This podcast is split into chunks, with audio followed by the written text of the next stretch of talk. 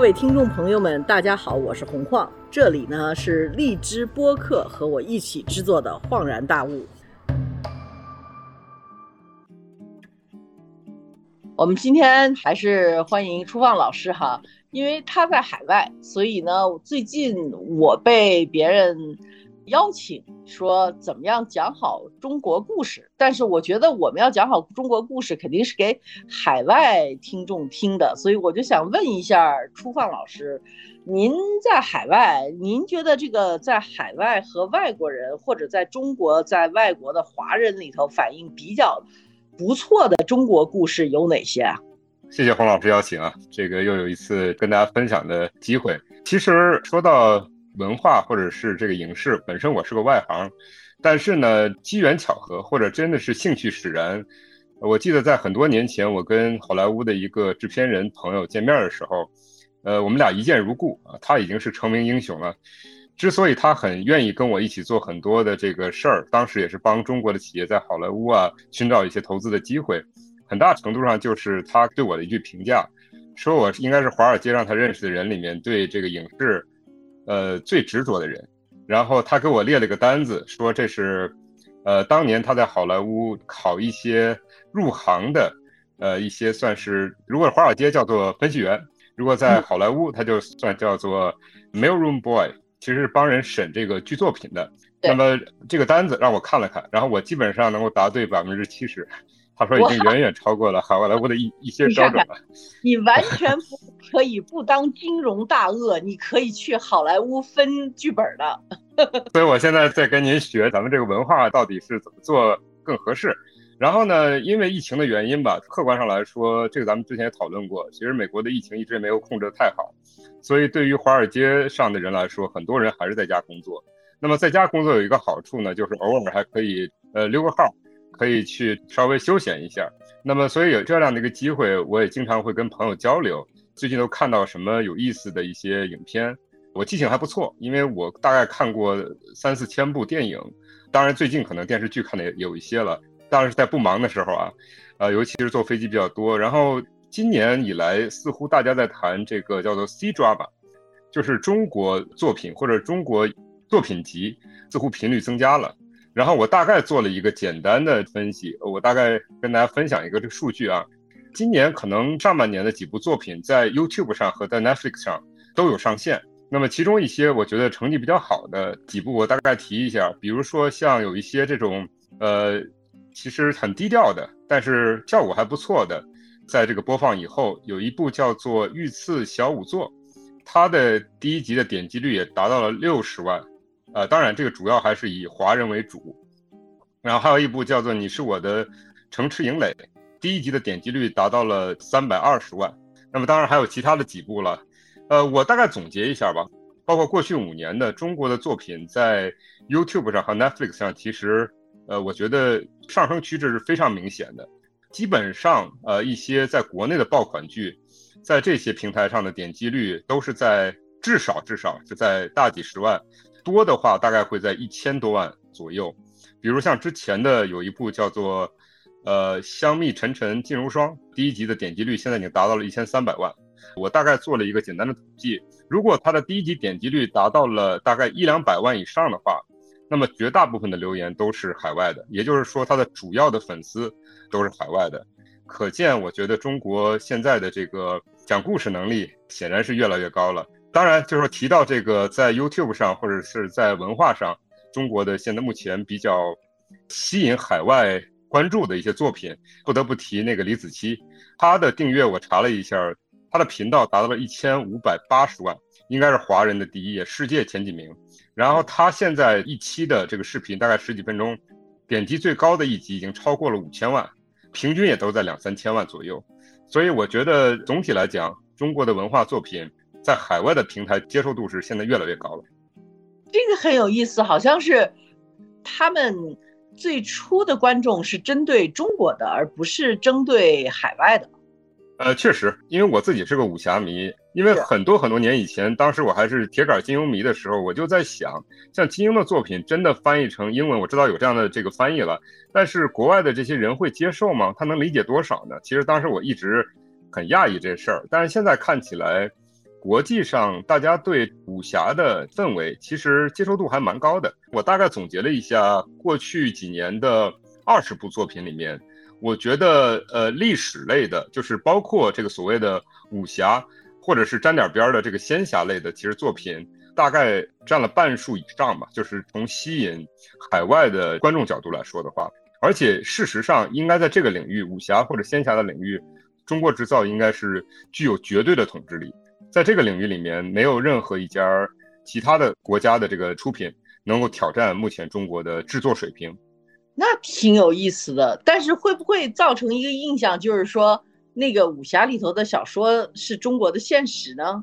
这个其实我也有点怀疑，对，是不是大家都觉得，呃，看中国剧都是看这个古装剧啊，或者是都会飞的，这个很 很。会会不会造成一个这个误解？当然，就是好处在于我们在海外，大家都会觉得很安全，是吧？就觉得中国人的人都会武功，然后一个弹指神功，大家就都倒掉了，所以 这个是不是安全感也会增加？呃，但另外一方面，我觉得还有一个趋势，就是如果拿这个 YouTube 和这个 Netflix 上面的中国剧集来看的话，还有大概百分之四十左右是现代剧，而且事实上这些现代剧的点击率，我觉得远远超过可能国内大家的预期。比如说，今年上半年有部作品叫《以家人之名》，它现在第一集的点击率达到了八百万，这个应该是基本上达到了去年的爆款《陈情令》这个水平了。呃，另外的还有一部叫这有一部叫《三十而已》，也是现代剧，它的第一集的点击率也达到了将近三百万。因为我刚才说了，当第一集的点击率超过一百五十万以上的话，基本上一半以上它的留言大概都是国外的，所以可见中国的现代剧现在提升的速度也挺快的。而且去年好像爱奇艺出了一套这个《迷雾剧场》，就是在现代剧的基础上，在浪漫爱情和社会题材的基础上，又增加了悬疑推理。呃，这个似乎又带领了一个新的潮流，而且质量很高。对，那个叫《迷雾剧场》，我是追的，所以他们要到 YouTube 上头去，就都有英文字幕，对吗？呃，有一些做的比较好，像爱奇艺这个品牌下面的这个不仅是英文字幕，因为我看了一下。包括他们专门为他的剧可能准备了至少七八种语言。其实我们有点像那个好莱坞那样，就是我们不用真的再去花大笔的钱去制造一些专门为海外宣传做的东西。国内现在好多作品，我听你的意思就是说。已经有很多在 YouTube 上啊，还有在 Netflix 上，它已经有它自己的传播性了。是的，我觉得主要是大概两大类吧，就是刚才咱们总结一下咱们说的，呃，主要是研究过去，比如说三五年的中国剧集在刚才这两大平台上面的表现。呃，一类是历史类的，就包括武侠和仙侠。那么我觉得这个领域中国是具有绝对统治力，而且可能因为国内的竞争也很激烈。所以，但凡能够上平台的，都是已经是其中的佼佼者了。然后，他们本身的制作水平、制作成本绝对优于排第二的竞争者。我估计可能比较像韩国这样的国家。但是同时呢，中国的历史的积蕴又很深，再加上那个应该是大量的作品都是来自于网络文学。据我了解，中国的网络文学这些年的发展也是神速。所以从这个角度出发，我们在历史类，就是武侠和仙侠类里面的这个古装类里面。我觉得可能打遍天下无敌手，目前是这个状态。就是说，国内的竞争催生出来的冠军，基本上可以在国际舞台上占据一个很大的领先优势。第二类的话，就是我觉得比较能够代表中国现实情况的一些现代剧，呃，这里面可能分三类吧。一类就是浪漫爱情，这个我觉得还基本上采取的是韩剧模式，有一些可能甚至是买的这个韩剧的版权，呃，在做的一个改进。或者是本土化，那这个中国现在也是有很大的优势。那么第二块的话就是社会题材，这个可能跟韩国不太一样。韩国呢可能更悲情一点，但中国这块儿的更温情、亲情、友情多一些。就像刚才我说的，以家人之名，呃，其实我觉得这个第一集达到八百万，就是《陈情令》的第一集的水平，其实实属不易。呃，说明海外其实这些观众也希望看到更多的有一些温暖的这样的一些情怀的作品。第三个的话，还有就是悬疑推理，我觉得这个是可能是中国接下来可能会有一些爆款的这样的一些节奏。总的来讲，我觉得比较成功的这些作品，呃，我大概就看过一些，呃，没有都看，但是看过一些，我觉得基本上可以做一个简单的总结，就是除了这几个大的门类之外，我觉得从制作来看，跟十年前相比或者五年前相比，也就是进入网络剧占主流的区间之前来比较的话，现在的作品很显然更加的走心。呃，也走脑，而且剧情紧凑度也提高的比较快。呃，同时呢是戏骨担当，而不是小鲜肉担当啊，这个也很重要。还有，我觉得有一个必须要提的啊，这个跟美国有关。应该说，从特朗普上台以后，当然刚好这个时间也是中国网剧快速发展的时间。美国的这两届政府到目前为止，虽然说到处在跟中国挑衅，但是客观上也把中国提升到了美国的一个高度。好莱坞客观上之前肯定是俯视，但是现在必须要平视中国制作了，因为其实美国给中国在打广告，美国在给中国做宣传。而中国这五千年的这个文化底蕴又是美国无法超越的，这太有意思了。那中国的一个剧，它怎么样上 Netflix 呢？就是 Netflix 奈飞是在购买这些剧，对吗？对，应该是在购买。对，说到这儿，刚才有个问题您提的我没回答，就是说关于投资这个作品，就咱们的这个成本比美国同类的这个作品要低很多很多。拿《长歌行》举例子，用了一些算是一线的流量明星。大概投资是一点二亿，应该是同一期里面制作水平相对来说比较高的。那么同类题材，比如拿 HBO 的这个《权力的游戏》来举例子的话，《权力的游戏》在第六集里面随便拿一集，它的制作成本就是一千万美金，一集就是一千万美金。它的一集里面的观众人数是三千万人，相对应的《纸牌屋》的两季就是二十六集的投资是一亿美金。总的来说，就是美剧的投资比咱们要高至少十倍以上。所以，如果投中国剧，作为一个投资人来讲，对你来讲，这个 I O I 还是非常好的。对，如果能直接投的话，我觉得其实效果很好。因为我觉得现在有一个好处，就是在于过去几年的那个小鲜肉经济，就是从这个影视投资角度来看。呃，已经不断的在，应该说可能是政府有一些引导，包括可能产业界也有一些认识，现在逐渐在往一个正轨上在走，就是大家知道把钱用在哪儿比较合适，里面的这个具体的投资门类，就是它的这个成本里面的划分，还是用在刀刃上的钱比较多，真正花在比如说演员的费用上是有限的，至少是个合理的区间。那么这个对于投资来讲的话，就是一个比较划算的一个投资。对您说那个奈飞，比如像奈飞的话。就需要去买它的版权。那它上 YouTube 的话，它可以跟 YouTube 去分成。OK，那如果说像您说花在刀刃上，您认为什么样？比如说从一个投资影视来讲，什么是刀刃呢？就是这个我还真是有个切身经历，就是刚才我跟你讲了一个开始讲的那段故事，就是当时我在华尔街的时候，跟一个好莱坞的大制片人，呃，有一段应该说深入的讨论，他把我介绍给了他的高中同学。也是华纳兄弟的一个负责全球业务的总裁。因为当时我第一次去好莱坞，然后我以为这个好莱坞的这些职业经理就像我的朋友这个制片人一样天马行空，其实完全不是。像华纳兄弟的这个高级经理人，他说话就跟在华尔街上我们听到的方式完全一样。然后对他来说的话，投资影视跟我们投资房地产或者投资黄金其实没有什么太多的区别。那么他认为投资影视其实最重要的投资的是剧本，然后呢就类似于像在房地产领域里面的这个 blueprint，就是它整个的这个建筑图。然后呢，在整个这个产业链里面，谁最比较重要呢？在这个影视领域里面就是 producer，那就是制片人。那么在房地产行业里面就是它的 developer 比较重要，就是它的开发者。真正到里面就是比如说谁去做什么事儿来看的话，其实都是后期的，也就是具体的演员。都是很后期的投入，就相比之下，就是前面的投资，包括剧本，包括制片，包括导演，这应该是对他来说最重要的。因为在大众的印象里，好像好莱坞也是大部分钱是给了明星的，而不是在这个制片上头的。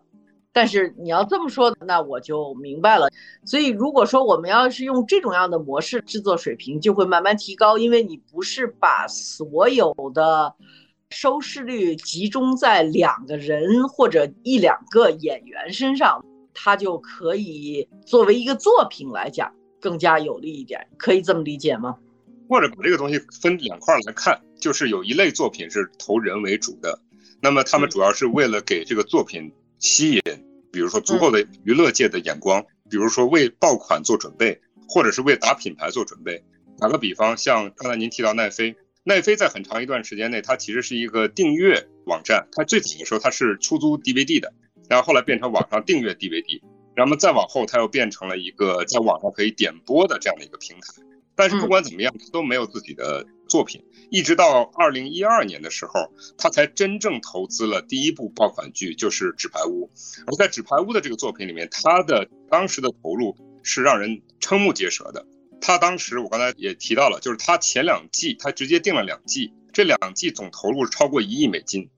也就是二十六集超过一亿美金。这个基本上在好莱坞投电影也算是比较贵的电影。当然，他在这个一亿美金里面有相当多的钱，其实给了几个主要人物，包括他的剧作家，就是叫 Bo Willerman，呃，包括希拉里啊，包括这个纽约的参议员都做过竞选顾问的，他是主创者。那么还投给了 David Fincher，他是这个奥斯卡得奖大导演，还有两位在奥斯卡得奖的演员，就是 Kevin Spacey 和 Robin Wright。所以他倒是把很多的钱给了这些人才，但是另外一方面对他而言的话，他的后期的收益。不是从一个作品里面直接发行去收益，而是在它平台上的平台效应其实更重要。是，这个是很难衡量的。这一下子就把奈飞就是 put it on the map，就是把它放在娱乐的地图上了。对，但是对于赚钱而言的话，他们会选一系列的作品去投。那么对于大部分的作品，他们还会呃更多的看重它的剧本。更多更多看重它的制片和导演，那么对于一些爆款的需要提升品牌效应的时候，他们当然会对这个参与的人啊是不是有奥斯卡级别的人也很看重，所以这个是他们的两类投资的区别吧。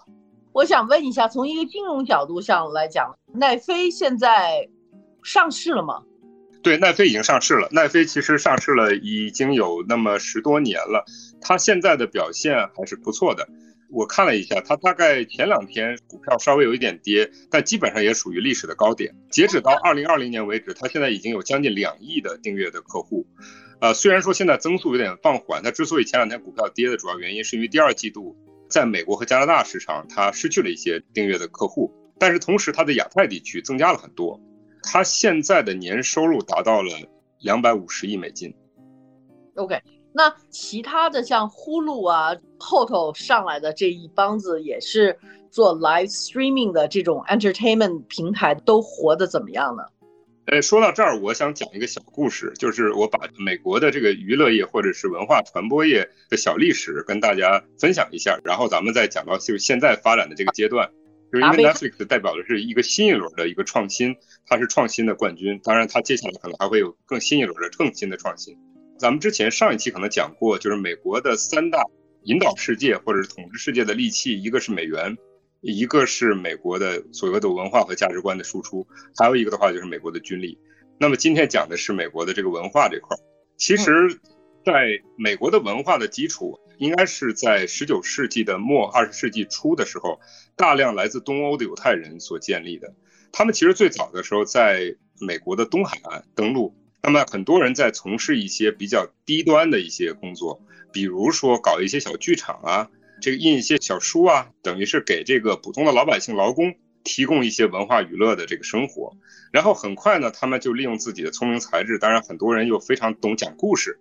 所以就是在这个东海岸占据了一定的地位，挑战了当时百老汇的一些既得利益，引发了当时美国有两大家族对他们的这个追杀，在东海岸。那么一个家族是福特，还有一个的话就是爱迪生，发明灯泡那个，他也发明了留声机。那他们通过的方式呢，当然一方面是散播犹太人在统治美国文化界的这个阴谋论，另外一块的话就是用一些这个所谓的知识版权啊，包括他们要催这些犹太人要交很多关于这个用的电影的器材、播放器材的这样的一些费用啊，那么就把这帮人赶走了。他们就跑到了美国的西海岸，就跑到了 L A 附近，因为一方面天气比较好，另外一方面要逃的话，逃到墨西哥也比较方便，所以他们在那儿就立足了。当时又跟新一轮的，在一九二零年以后逃到美国的一批来自东欧的文化界的犹太人汇聚，他们开始大肆的发展文化产业。所以在后来美国建立的六大电影公司里面，包括派拉蒙、福克斯、米高美、华纳、环球、哥伦比亚，都是。这帮犹太人创立的，以至于当时美国的三大电视网络 CBC、NBC、ABC 总裁也都是犹太人。所以呢，这些发展一直到了今天，其实现在的六大跟当时已经不一样了。现在的六大是迪士尼、呃 Viacom，然后 News Corp，Tai Warner，Pomcast，Sony、这六大，但是他们现在的这个总裁或者负责影视业部部门的也都是犹太人，所以犹太人的这个创造力一方面改变了美国的文化传播历史，另外一方面的话，他们对塑造美国的。什么是美国人？什么是美国价值？其实，在那个年代已经打下了很坚实的基础。而且，他们把这个美国的价值观从大屏幕开始搬到小屏幕，就第一次创新。比如像 HBO 所代表的第一次创新，那么又从小屏幕带到了流媒体，第二次创新。Netflix，Netflix 的两个创始人中的一个也是犹太人，他们其实是背后的真正的推手。所以您刚才问的就是说，关于现在的这个流媒体怎么样？其实流媒体背后呢，是由 Netflix 所引发的一轮的媒体创新，背后的主要的推动者其实也是一批应该是文化界的犹太精英。那么他们背后有很多的不同的代表的公司，但大体上分为应该说是两大类公司，一类呢就是刚才我说的那六大电影制作公司，包括比如像呼噜，它其实所代表的就是美国的主流。大的这个电视网，他们所推出来的一批公司，HBO 其实也是 Time Warner 的一部分，也相当于是六大中的一个成员。那么他们所代表的这个优势在于它的电影库的资源特别的丰富，而且它有独立制作的能力。那么另外一类公司呢，就是我们常说的美国的最大的科技公司，比如说像 Facebook 呀、谷歌、Amazon 这些公司。他们所代表的是他们的科技实力很强，这个平台能力很强，所以呢，现在我们看到的这个新一轮的创新，其实是华尔街所催生的好莱坞和硅谷的一个结合，也就是过去的单纯的媒体资源，现在完全可以在一个更大的平台的经济上，或者是平台的一个生态系统里面得到更大的发挥。这就是为什么 Netflix 花得起钱。请得起奥斯卡级别的这些导演、制片和他的演员来去演小屏幕的作品，而且还得了金球奖，有意思。那这些内容公司就专门做制作的这些公司，应该在美国现在也是活得不错的。如果说他们上市了，他们在股市上头的表现也是不错的。呃，如果他们背靠一个更大的平台，那么他们日子还是比较好过的。比如像 HBO，HBO 就花得起钱。刚才我也跟您说了，就是他们的爆款剧，比如说《权力的游戏》，他们一集花的钱就相当于咱们整个一季花的钱还多，所以他们就有这样的一个优势，就是跟 Netflix 比起来，因为 Netflix 的话，它更多的靠的是它平台的经济来支撑它，而 HBO 它靠的是它的这个制片公司、制作公司本身的垂直整合的这样的一个效果。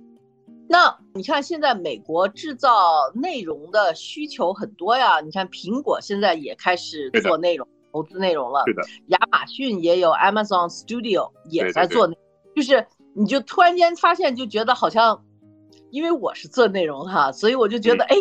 是不是我们现在应该挺红的？因为做内容的人又是写剧本的人，在整体的这个娱乐环境里，现在应该是就是很好找工作的行业。至少，呃，如果说从原创来说的话，是的，我觉得从原创角度来讲的话，目前这个大的趋势啊，这块我倒是做了一些研究，就是刚才我说的，就是媒体现在目前的发展趋势应该是全球化加数据化，再加上内容为王。全球化的话，就是拿刚才 Netflix 的例子来举，那比如说它今年第二季度，它在美国、加拿大市场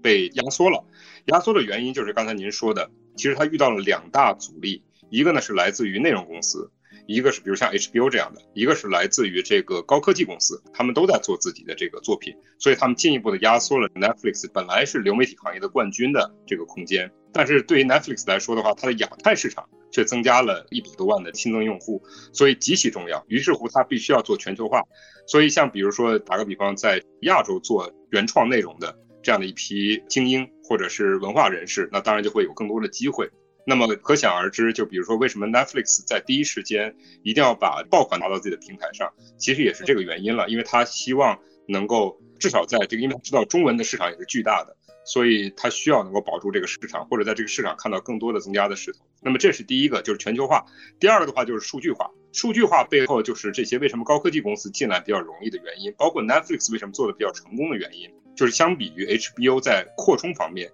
就是因为它通过数据化能够集成很多的用户的，不光是体验，更多的是用户的行为的信息。那么根据这些行为的信息进行数据的挖掘和整理，它就可以先发的做一些动作，然后做一些预测，同时还能引领一些内容的潮流。他知道怎么去做一个更合适的一个爆款剧，那成功率要比别人更高。那这样的话，对于一个投资人来说的话，这个信心就更足。第三个的话，也很重要的一点就是内容为王。那么 Netflix 之所以遇到现在一些发展困境，很大程度上是因为他们当然也在不断的开发自己的内容，但是另外一方面也在不断的买别人的内容。早期的时候，当他们作为唯一的或者最大的、最先进的流媒体平台的时候，那个时候大家还没有意识到自己的内容库，比如像美高美，当时一度快要破产了，或者已经破产。那么当时他就不知道自己的电影库到底值多少钱，所以很多时候都在贱卖自己的这样的一些，没有卖啊，很多时候都是租的他们的这个内容。那么当然，这个 Netflix 就成为了最大的赢家。但是随着这些年，大家都意识到这个内容很重要，所以对他就必须要做自己更多的原创。那我就有一个特别不明白的，因为大家都在国内都说，像爱奇艺啊，还有这个腾讯视频啊这种样的公司，在国内实际上是不赚钱的。这是第第二，我前一阵子又看见一个新闻，就是中国最早的制片公司应该是很成功的那个华谊兄弟，然后说他们。什么面临我不知道是面临破产还是怎么样，反正就是股票又跌了。就是为什么在一个整个全球这种流媒体还有制作内容为王的这种情况下，就是市场非常好的情况下，在中国做内容还有这些做流媒体平台的公司反而赚不到钱呢？您是问的是两个问题，第一个呢就是说，它如果是个平台的话。那他们比如说就是做文化这块儿可能没赚到钱，那我觉得这里面第一个呢就是有一个他怎么算账的问题，他可能没有在做这部片子里赚到太多钱，或者没有赚到钱，但是他通过这个片子的流量把很多的观众吸引到他的平台上，他会通过别的方式去赚钱。那么这个其实交叉销售本身就是平台经济很重要的一部分。另外的话，就是因为他获得了比如说很多这些用户的点击的信息。那么以此来，他们可以去做更好的预测，未来用什么样的作品来去吸引他们更重要。也就是在一个平台时代，如何把这些观众的注意力吸引到自己的平台本身，要远大于他在这个作品上能不能赚到钱的这个重要性。呃，从这个角度出发，他们就愿意砸更多的钱去吸引。那么说到这儿，我觉得还是要讲一下这个 Netflix。Netflix 所采取的方式跟我觉得国内的这些平台还不太一样。国内平台还是相对比较传统的订阅性的这样的一个方式，而且我知道曾经还一度因为什么超点啊什么的还引起过一些争议。但 Netflix 在做这个爆款剧，比如说像这个《纸牌屋》的时候，当时它是一口气儿推出了一个季，十三集的这个作品，它所改变的是整个的收视的方式。从过去的线性播放，比如像 HBO，当时《权力的游戏》可能一周只播一集啊，大家都很着急，要一个礼拜去消化去讨论。但是对 Netflix 来说的话，它完全是希望把大家的注意力吸引到它的平台上，同时他希望能够在短时间内增加更多的客户，然后在这个过程里面拿到他们的订阅的这些信息，不仅仅是钱，之后他们可以做更好的预测，完全是平台式的思维方式。那么在这样的一个背景之下的话，他们其实达到了非线性的播放、订阅模式和垂直整合三大优势同时整合在一起，把自己的整个的商业模式，我觉得是盘活了。但是国内来说的话，相对来说还是比较传统的，所以在这个方面呢，我觉得针对平台公司，第一他们算账的方式不一样，第二块的话，可能创新的力度我觉得还不够，可能还看的更多的是短期的利益。那么第二块的话，我觉得就是您说的关于像华谊兄弟这样的公司，这是不是受制于前几年小鲜肉当道，包括可能是不是在成本方面有点失控有关系？过多的可能投入到了人方面，但是这个人又不是真正取决定意义的，比如制片和导演和剧本，而更多的是演员本身，希望靠这些人所自带的流量来拉动他的这样的一个成果，包括还有很多真人秀嘛，这个过程里面其实是过度商品化这样的一些人才。我觉得对于相对封闭的市场和相对任性的资本来说，可能有一定的当时的发展空间。但是对于长期的发展，比如像类似于要不要成为一个像 Netflix 或者像，比如拿制片公司来举例子，像 Lionsgate 这样的公司的话，我觉得其实很困难。呃，说到这儿，我多说一句啊，其实，在一九九六年的时候，呃，有一个德国的记者，很知名的记者叫 Hans Peter Martin，他出过一本书，叫做《Global Trap》全球化陷阱。他的预言，因为全球化的这样的一个发展的趋势，包括未来的可能高科技改变人类，因为那个时候已经是 IT 时代的到来，未来的世界上可能会变成二十八十这样的一个分布，也就百分之二十工作人口养活百分之八十的其他的这些无所事事的人。那这为了让这个世界太平，那么百分之八十的那些无所事事的人就必须要做点什么。那么当时美国的一个政治。呃，学家叫布勒金斯基曾经提过了一个叫“奶头乐”的理论，就是让这些人能够享受所谓的低端娱乐，然后这样的话就把大家的品味和大家的智商都拉低了。我觉得，其实如果整个的商业模式完全由任性的资本所引导，包括过度的商品化一些这个所谓的流量明星，最后的结果就会进入到这样的一个陷阱中去。所以，我觉得比较。让人感到欣慰的是，这几年的发展反而是改变了我对一些国产剧的这样的一个投资模式，过去可能落入的一些这个陷阱，现在有些变化，我觉得是好事儿。您是做兼并的，所以您不会做娱乐界的直接投资，对吧？我会看一些公司，但是不会做直接的投资。当时我记得那会儿应该是在一六一七年的时候，那个时候也是国内的公司希望能够去兼并美国的制片公司。当时在那个时候，其实也有一些大家的想法，就是能不能通过兼并国外的公司，能够让中国的故事通过国际的合作更好的讲出去。其实有这样的一个初衷在里面。嗯，其实这是挺好的一个主意啊。对，但是这里边可能有不乏很多失败的案例吧，比如说像长城。客观上来看的话，如果您看这段时间，其实非常类似于美国的萧条时期啊。总的来说，这个娱乐界或者是美国的媒体界也是受益很多。刚才我其实没说啊，HBO。过去这一年，呃，它的利润增长非常的快，非常的高，就是在过去这一年多，非常类似于当时二九年美国进入大萧条。所以还有一个这个经济学的理论，就是在大萧条时期，大家还是希望日子已经很难了，所以心情要好一点，所以大家会寻求一个娱乐的方式。分享啊，就是说，其实，在好莱坞的历史里面，早在呃，我刚才说犹太人从东海岸被赶到西海岸以后，他们最开始做电影的时候。其实也有这样的一个阶段，就是电影的作品做得很差，然后呢，主要是通过一些这种感官，包括一些这种所谓的当时的流量明星去吸引观众去看电影。那么其实这个也引发了美国社会当时对文化的一个反思。所以当时应该在那个时候，刚好在到了三十年代吧，美国的主流精英已经无法忍受美国的文化界这么的低劣。所以他们当时在罗斯福总统指挥之下，专门成立了针对好莱坞的一个审查委员会。啊，如果没记错的话，这个审查委员会里面的，我忘了是第一任还是第二任的主席，就是肯尼迪总统的爸爸。所以是让天主教去审查犹太教的这个文化作品。那这个其实对净化美国的文化产业有很大的贡献。那完了，因为我记得那个时候在审查的时候。美国的电影，有人跟我说有一个特别 ridiculous 的说法，就是说，当一个演员坐在床上的时候，他不能两个脚全部在床上，必须得有一只脚是在地上的。就是有好多这种特别特别可笑的这种规定在那儿。对他主要是为了让大家能够重回到一些很基础的一些价值观吧，因为他们认为犹太人。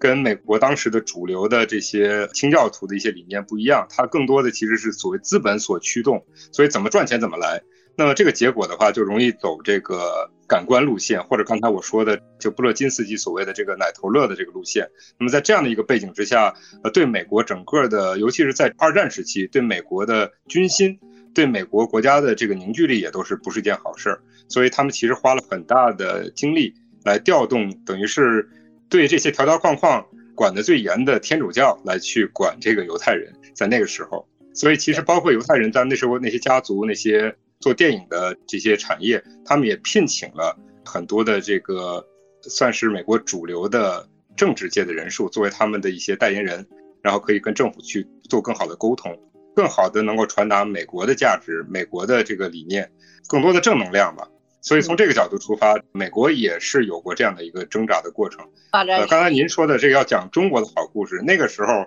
其实他们希望罗斯福希望讲的是美国好故事，很有意思。然后我最后回到您刚才所说的就是过分的商业化，我就在想，其实过分的商业化到最后，它会发生在某一个人的身上，就比如说某一个明星，因为当你靠着流量去做的时候，会不会就是说这种样的事情的发生是在一个内容或者一个人被过分商业化之后，它几乎是必然要产生的现象？我觉得就是一个在平台上，如果让资本比较任性的话。完全不受约束的话，可能就会有这样的结果。因为资本所追求的肯定是利益最大化，然后另外的话就是短期实现这样的一个过程。嗯，呃，其实也跟这些文化创作人员的初衷是不一样的。如果是真正想做一个好作品，它一定是需要打磨，一定是需要时间。它所需要的更多的是匠心的这样的一个精神。我举个比较极端的例子，就是现在我查了一下，就豆瓣上中国的网剧最红的网剧，或者是点击率，包括大家的评价最高的。呃，是毛片系列，就是毛头的毛，片子的片，毛片有三部的这个系列，好像一部比一部的评价更高。第三季的话，应该评价是在九点七分。我上次看了一下，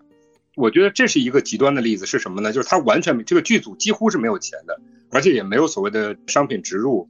完全是剧作原创在里面占主要的优势，包括演技也非常的青涩。所以这是另外一个极端的例子，完全没有大家认识的人，然后大家的演技也很青涩，但是剧本精心打磨，而且除了第一季还有一些模仿的痕迹之外，第二季、第三季都是纯原创。我觉得这其实是代表着中国的，我觉得原创精神，就是在呃物质资源比较贫乏的时候，如果往前推，比如说在两千年以前，中国也是有很多很好的作品的，在九十年代的时候，或者甚至八十年代，甚至更早，我觉得中国不缺原创。缺的是如何能够平衡好，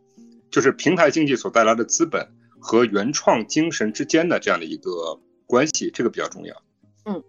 好的，我特别喜欢你刚才说的那句话，因为我自己是一个写字儿的，因为曾几何时，在中国网络上传过，就是说现在已经不用有写剧本的人了，因为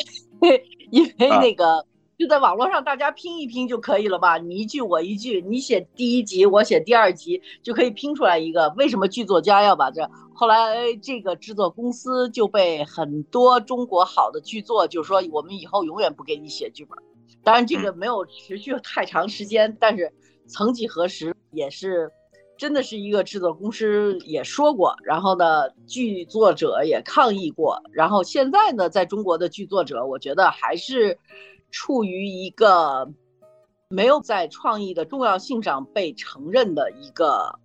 阶段，就是流量明星还是更重要的。但是已经慢慢的有一些所谓的头部的剧作者，他们已经能够拿到比较好的报酬。但是大，而且我觉得这里面还有很重要的意义，就是因为好莱坞这几年其实也遇到了很大的发展的阻碍，包括咱们中国现代剧。很多现代剧所模仿的，比如像韩剧，其实也遇到了很大的阻碍。就是刚才您说的，其实他们发展到一定阶段以后，就进入了模式化，就进入了一个所谓的工业制作阶段。其实东抄一点，西抄一点，或者是按照某一种模式去做这样的一个微创造。但是在这样的一个基础上，就大家容易产生审美疲劳，因为大家现在能看的东西太多了，能选择的东西太多了。就比如拿 Netflix 来举例子，它之所以现在在第二季度遇到了这么大的困难，被这么多的这种制作公司。平台来去围剿，那他必须要找到更好的办法，能够留住这样的一些大家的关注，因为现在大家的关注很容易流失，所以他现在开始，比如说也投入游戏啊或者其他的领域，